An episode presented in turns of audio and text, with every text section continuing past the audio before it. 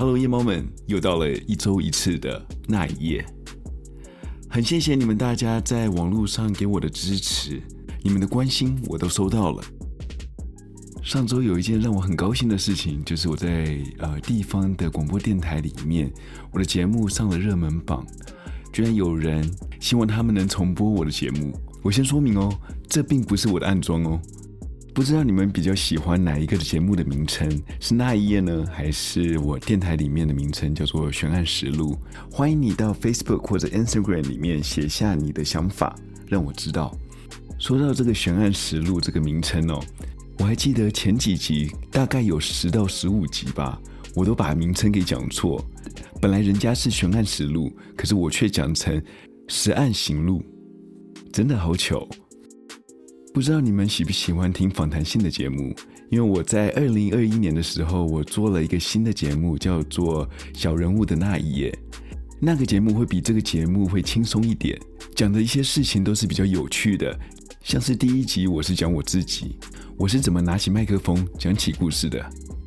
好，工商节目讲完了以后，我们现在来讲一下我们的 Podcast 上面所留的言。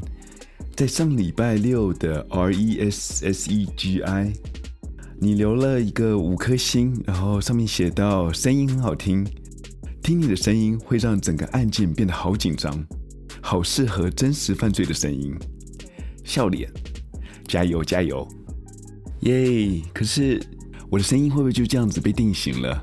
如果你们听小人物的那一夜，会不会觉得我是在讲恐怖故事？但是不管怎么样，还是谢谢你的称赞，还有你的加油，我会努力的。Ted 一一四四一一，你给了五颗星，你说到我都是在睡前或是开车上学听，长度很好，不管是睡前还是开车，继续努力，不要管批评的留言。谢谢你的加油，也希望你的学业是一切顺利。嗯，但是有些批评的话，我们就是要看，可能是良性的批评的话，我觉得我们还是要虚心接受这个建议，然后顺便改进自己。但是就像你说的这些比较恶意留言的讯息的话，我们就应该直接抛在脑后，不要管它。你在开车上学的时候，不要太专心听哦，也是要注意路况的，要小心看有没有三宝会出现。在礼拜天的时候，Iron，你说到了。听得出来用心，就是要给五颗星，你也给了五颗星。节目虽然比较短，但是我比较喜欢强叔说的故事的态度。我都是洗澡或者睡前听。哇哦，你真的好大胆哦，Aaron。你知道吗？我每次在洗澡的时候，洗澡前我都不敢去听一些这种鬼故事啊，或者恐怖的故事。我常会觉得说，你在那个小房间里面洗澡的时候。呃，你在尤其在洗头的时候，你眼睛闭起来的时候，很怕一睁开眼睛，你看到了不该看的东西。所以我从小到大，我洗头都是背对着莲蓬头，然后头仰着去洗，我绝对不会让我的眼睛闭起来。反正我是一个很胆小的人，因为我小时候有听过一个故事哦，当你在洗头的时候，低着头洗头，你的头发会越来越长，越来越长。哦，所以听完那个故事以后，我就再也不敢低着头洗头了。但是很谢谢你来分享你听故事的经验，让我知道。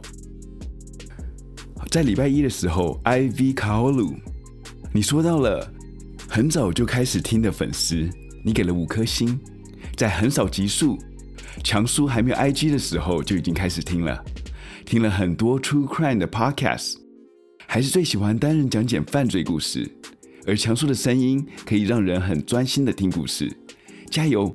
我会一直支持的。呀，Ivy，我还记得你，因为我还记得说，我那时候刚创 IG 和 Facebook 的时候，你好像就是头一两个加了这个粉丝页的铁粉，也谢谢你的不离不弃，也麻烦你继续支持下去，真的很谢谢你，Ivy。说真的，没有你们这些铁粉的话，我真的是没有动力再继续做下去了。真的，真的谢谢你们的支持。如果你是新朋友，还没有到 Facebook 或 Instagram 去追踪我的粉丝页的话，请麻烦去搜寻那一页。你可以在上面看到很多当期的一些照片或者一些证据，也欢迎你在 Instagram 或者 Facebook 上面跟我一起讨论案情，或是你想听什么样的故事，也请让我知道。你们的五星支持是我的最大的动力。如果你们是使用 iTunes 的话，请麻烦到 Apple Podcast 里面帮我留一个五颗星的留言。如果你们是使用 Spotify 的话，麻烦追踪跟订阅这个频道。你们喜欢上周的故事吗？这一周我要讲一个在二十年前的二十世纪末的一个灭门悬案。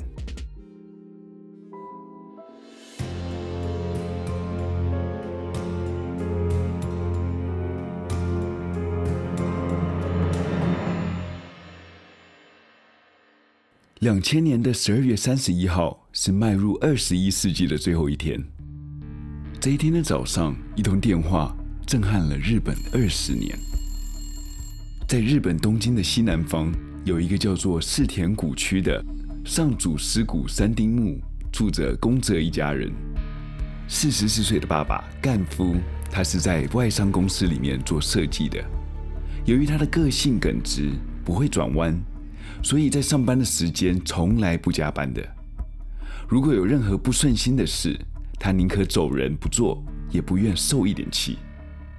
而他的四十一岁太太太子，是在家里开育幼院补习班的幼教老师。他把隔壁妈妈家一楼的客厅改建成育幼院，以便他上下课。他们家是属于美式的 townhouse 建筑。两间房子组合成一栋楼中楼的建筑物，在外观上看起来像是互通的房子，但是实际上是两间独立的家。这栋房子是干夫和太子与太子的姐姐和姐夫在婚后一起买的。左边那一间是给太子的妈妈跟姐姐住的，但是太子的姐姐没有住多久。后来是因为老公的工作关系，所以搬到了国外去住。在他搬出去以后，太子他就决定把一楼的空间改为培训教室，所以左边的房子几乎都是太子的妈妈和太子他在使用的。在房子跟房子中间，他们有一个车库，通常是干夫会把车子停在车库外面，而干夫一家四口，他们是住在这一栋房子的右侧。同样的一楼区域，干夫他改建成他自己的设计室与书房。在一二楼中间的一个房间，他是住着他八岁的大女儿伊奈以及他六岁的小儿子宫泽理。宫泽理他从小就有语言障碍，所以平常的时候都不太爱说话。他们夫妻俩为了训练他多说话，就让他们姐弟俩同样住在同一个房间。而他们睡的床是上下铺，二楼的卧室他们改成了餐厅与客厅，而干夫和太太太子则是睡在三楼的房间里。在十二月三十号这一天，干夫一家人和他岳母吃过了晚饭以后，就准备带着小孩子回家睡觉去。伊奈因为感冒咳嗽，身体不舒服，所以他跑去了三楼，要和妈妈一起睡。独自让他弟弟李一个人睡在二楼的房间里。在隔天三十号星期天的早上十点钟，这时间通常是太子会带着两个小孩子过来妈妈这里玩的时段，但是今天一点消息都没有。太子的妈妈打了电话过去，打算问问他们几点过来，但是打了两通电话都没有人接听。他妈妈想说，他们可能是在忙，等等，应该就会过来了。他等到十点三十分的时候，他走到了隔壁，敲了干夫他们家的门。敲了一分钟以后，看到没有人开门，他就走到车库旁边，看看车子还在不在。在确定车子还在，没有出门的情况下，他回到自己家里面，拿了太子。给他的备用钥匙，去打开干夫家的门。当大门打开的时候，因为房子里面的窗帘都没有打开，进去的时候是伸手不见五指的。太子他的妈妈慢慢的走向了楼梯，准备上楼的时候，突然被脚下的东西给绊倒，他打开了走廊上的灯，看到了刚刚绊到他的东西，忍不住差点叫了出来。原来是一个人躺在楼梯口。仔细一看，原来是他的女婿干夫。干夫躺在血泊之中，身上的衣服和裤子都因为血的关系被染成红色了。太子的妈妈边流着眼泪边往楼上走，上到二楼的时候，看到女儿太子跟外甥女伊奈的尸体躺在二楼楼梯口，他再也忍不住他自己的眼泪，哭了出来，急忙的往楼下跑。拿起了电话，拨起一一零，报了警。警察封锁了现场，他们发现这栋房子里面并不是太子妈妈所说的只有三具尸体，正确的来说是四具尸体，也就是一个灭门的惨案。警察的初步判定是这家人是被寻仇才被灭门的。这是因为他们看到了他们所见过有史以来最凶残的死法。干夫的左边耳朵上面头骨插了一个三公分的刀尖，他左手无名指整个被砍断，头上、脖子、胸口、手部、脚部都有刀伤，全身上下几乎都被砍过了一遍。太子的脸被刺挖得血肉模糊，喉咙被切断，颈部被多次刺伤，而且每一刀都是刀刀见骨，已经看不出来他生前是长什么样。在太子身体下面是八岁伊奈的尸体，看得出来母亲是用她自己的生命在保护着伊奈，但是无奈伊奈还是回天乏术。看得警察满是心酸，就连我强叔说到这里都心疼这个母爱的伟大。小伊奈的脸和颈部也都是满满的刀伤，而且在死之前有被殴打的痕迹。最后，警察在一二楼之间那个房间里面发现了六岁儿子宫泽里，他死在上下铺的床上，他的颈部有一道很深的勒痕。他的眼睛和鼻子都有出血，可以确定是被勒死的。在现场并没有任何打斗的痕迹，也没有看到宫泽里有任何反抗所受到的伤，所以他们判定了他是在睡梦中被勒死的。通过了验尸报告显示，他们胃中的食物消化程度。以及尸体微不残留物质的化验，确定了他们死亡时间大概为前一个晚上，也就是三十号十一点左右。警察是从外到内彻底的搜索了一遍，他们发现了有大量的迹证。首先，他们在屋子外面厕所正下方的围墙发现了一个显影，以及周遭的草与树枝都有被踩过的痕迹。所以可以判断，这凶手是从围墙这里爬进了厕所，再潜入到宫泽家里面的。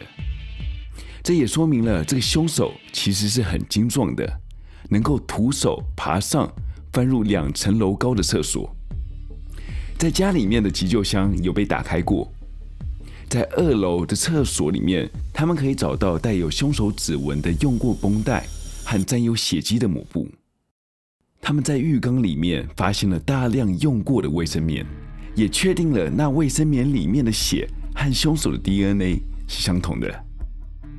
在屋内有很多地方都发现了凶手的鞋印，种种的证据浮现出来了以后，让警察看出了一个大概的全貌。他们判定了凶手是在三十号晚间的时候，从厕所的下方围墙爬进了二楼的厕所外面。打开了气窗，爬进到厕所里面，跟着走进了位于一二楼之间的儿童房间里面，看到熟睡的宫泽理以后，把在睡梦中的宫泽理给勒毙了。在一楼做事的干夫听到楼上的房间发出了声音，正想去上楼去看看发生了什么事，就遇到正要下楼的凶手，在期间展开了激烈的打斗。在打斗中，凶手受了伤。凶手他拿出了他预藏的柳刃刀，砍杀着干夫。柳刃刀是日本寿司店最常见的一把刀，这把刀身很细长，刀的厚度很薄。日本的寿司师傅都是拿来切生鱼片用的。在打斗的期间，凶手还砍了干夫数十刀，最后还把柳刃刀戳进了干夫的头上。因为硬碰硬，所以柳刃刀也应声断裂。杀完干夫后，他就来到了顶楼的阁楼，也是干夫和太子的主卧室。走进了主卧室，看到熟睡的太子，以及因为生病和妈妈一起睡的伊奈，二话不说的就直接用那已经断裂的柳刃刀一阵猛砍。不过那把刀子在砍杀干夫的时候，刀身就已经断裂了，刀刃也已经崩坏了，所以在砍杀这对母子的时候，并不是很顺手。凶手随即把刀丢在地上，走下楼到二楼的厨房里面，拿了一把宫泽家的菜刀。在此同时，奄奄一息的太子带着只剩半条命的伊奈爬下了楼，想要去屋外求救，但是爬到二楼的他们被凶手逮了正着。凶手拿起他刚刚选好的菜刀，连砍了好几刀，结束了太子与伊奈的生命。警察觉得，在命案现场找到了那么多有用的证据，应该很快的就能破案了。但非如此，凶手所用的凶器有两把，除了家里面的那一把，另外一把柳刃刀是凶手自己带进来的。警察看到这个柳刃刀上面刻着有“关孙六营寿”的字样，关孙六是日本一家很大的制刀公司。如果你有做过菜，对菜刀有点研究，应该会听过这个牌子。这个牌子跟荀是同一家公司。警察对这把刀做了调查，发现这把刀是从福井县制刀厂在两千年六月的时候出产了一千五百把。但是除此之外，这把刀就没有更多的线索了。警察在刀上面找到很多凶手的指纹。但是当时的日本，只有犯过罪的罪犯们会留下指纹，而一般人的指纹，他们并没有入资料库，所以在跑资料的时候，并没有找到有匹配的指纹。在楼梯旁边和厕所里面收集到很多的血迹，他们做了血迹的鉴定，能确定这个凶手的血型是 A 型的。也测出了这个凶手在当时的时候并没有使用任何的药物，这包括了精神疾病的用药或者是毒品之类的。使用 DNA 鉴定以后，发现了这个凶手的父亲是亚洲人，而母亲是欧洲人。专家指出，这种 DNA 在日本是不常见的，但是没有办法确定他是不是日本人。在现场的足迹可以判断，凶手所穿的鞋子。大概为日本的尺寸二十七点五公分，换算成美国尺寸的话是十一点五号。他的鞋子是穿英国品牌 Slazenger 的运动鞋，虽然这个牌子在日本有卖，但是他们最大的鞋码只有出到二十六公分大。在亚洲唯一有卖那么大的鞋码的，就只有在韩国了。除了鞋子以外，现场还找到了不属于宫泽家的衣物。一个灰色的渔夫帽，一件大号的 Uniqlo 外套，一件围巾，一件 MX 的棒球衫，Edwin 的手套，一个腰包，还有两个手帕，其中一个手帕中间还有一个三公分大的一个洞。警察在这些衣服上面发现了有一种香水味，也查出来那是 Ducanois 的香水。以外观、服饰以及香水使用的年龄层，可以判断了这个凶手的年纪大概是在十五到三十五岁之间，身高为一百七十公分左右，外形健壮。他在受伤后看到血流不止，还知道用卫生棉来止血，可以判断出他可能有过当兵的背景。当警察查看环境和电脑使用记录以后，他们发现其实这个凶手。是非常的大胆，他在犯案以后并没有急着离开命案现场，可能是杀了人花了太多力气。他到了厨房，把冰箱里面一罐麦茶整罐给喝掉了。肚子饿了，他又开始吃了冰箱里面的一颗西瓜。最后，饭后的甜点是四盒冰淇淋。酒后饭饱的他，开始翻箱倒柜的把他们家里所有的抽屉都打开了，像是在找些什么东西。除此之外，他可能是冰吃的太多了，导致他还需要去厕所去拉肚子。他在上厕所的时候，把太子的教科书全部撕碎，丢到浴缸里面。厕所上完了以后，他到了一楼的工作室，打开了电脑，开始上网。警察查看了电脑里面的记录，发现他在三十号晚上十一点二十到五十分的时候有上网的游览，在十一点三十八分到四十五分的时候有上网接收过 email，又分别在三十一号凌晨一点半以及早上十点钟的时候分别用了两次的电脑，最后一次使用电脑时间是在早上十点四十五分。想想看，那时候如果太子的妈妈早一点进来到干夫他家里面的话，很有可能又多了一具尸体。这些电脑的记录可以证明，这个凶手至少在命案现场逗留了超过十个小时以上才离开的。警察在附近有查到一些人有在前几天的时候看到了一些异样。在十二月二十七号的时候，有人看到一个一百七十公分高的男人。在宫泽家附近闲晃着，时间有超过半个小时，而且时不时的会往院子里面看。十二月三十号早上，有看到干夫在他家门口和一个陌生男子有着激烈的口角。到了下午三点钟的时候，有一个太太在距离宫泽家一点五公里远的地铁站，看到了一个身高大概为一米七的年轻人在那里等着地铁。为什么会对那个年轻人有印象呢？因为那时候那个年轻人穿了一件轻薄的夹克。在十二月的东京是相当冷的，每个人都会穿厚重的羽绒衣，所以那个年轻人的奇装异服让那个太太非常的印象深刻。在三十号的晚上，有人看到去宫泽家旁边的小巷子里面，大概有一个二十五到三十五岁的一个男人在那里闲晃。当然，你们一定会想说，一个人在巷子里面走，应该是稀松平常的事情，怎么会拿来说了呢？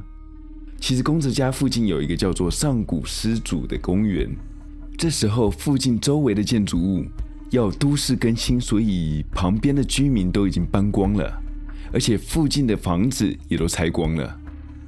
他们俨然的变成了那一区唯一的钉子户，就是因为那里附近几乎都没有什么人住。所以很少人会在那么晚的时候去那里附近游荡。在凶案发生后，让很多人有不同的推测。有人觉得是上祖尸骨公园里面有极限滑板区，因为那里的滑板玩家到了晚上的时候还会在那里滑，所以吵到了干夫。脾气直爽的他就上去和他们理论，所以引来了杀机。也有人觉得说，其实是凶手没有打算要活下去。所以，当杀了人了以后，他自己也不想活了，所以也没有去打算去掩盖这个证据。可能他离开现场了以后，他就到了某处去自杀了。但是，我觉得凶手这么做其实是蛮聪明的，因为通常你越要掩盖证据，越容易被发现。要怎么把叶子藏起来呢？最好的方法就是把它藏在树林里面。同样的。把一堆没有用的证据给了警察，反而容易让他们忽略掉那唯一重要的证据。不知道聪明的你觉得是哪种可能呢？欢迎你把你的想法写在 Instagram 或者是 Facebook 上面，让我知道。虽然这个案子至今已经年满了二十年，依然没有破，但是日本为了这个史上最大的灭门案，他们把杀人追诉期从十五年。改到了无限期，这个案子也成为日本史上悬赏金最高的两千万日币的案子，而且警察也把物证以及凶手的特征都翻译成多国的文字，希望有人能给警察线索。让他们有朝一日能够帮宫泽家抓到这个冷血的凶手。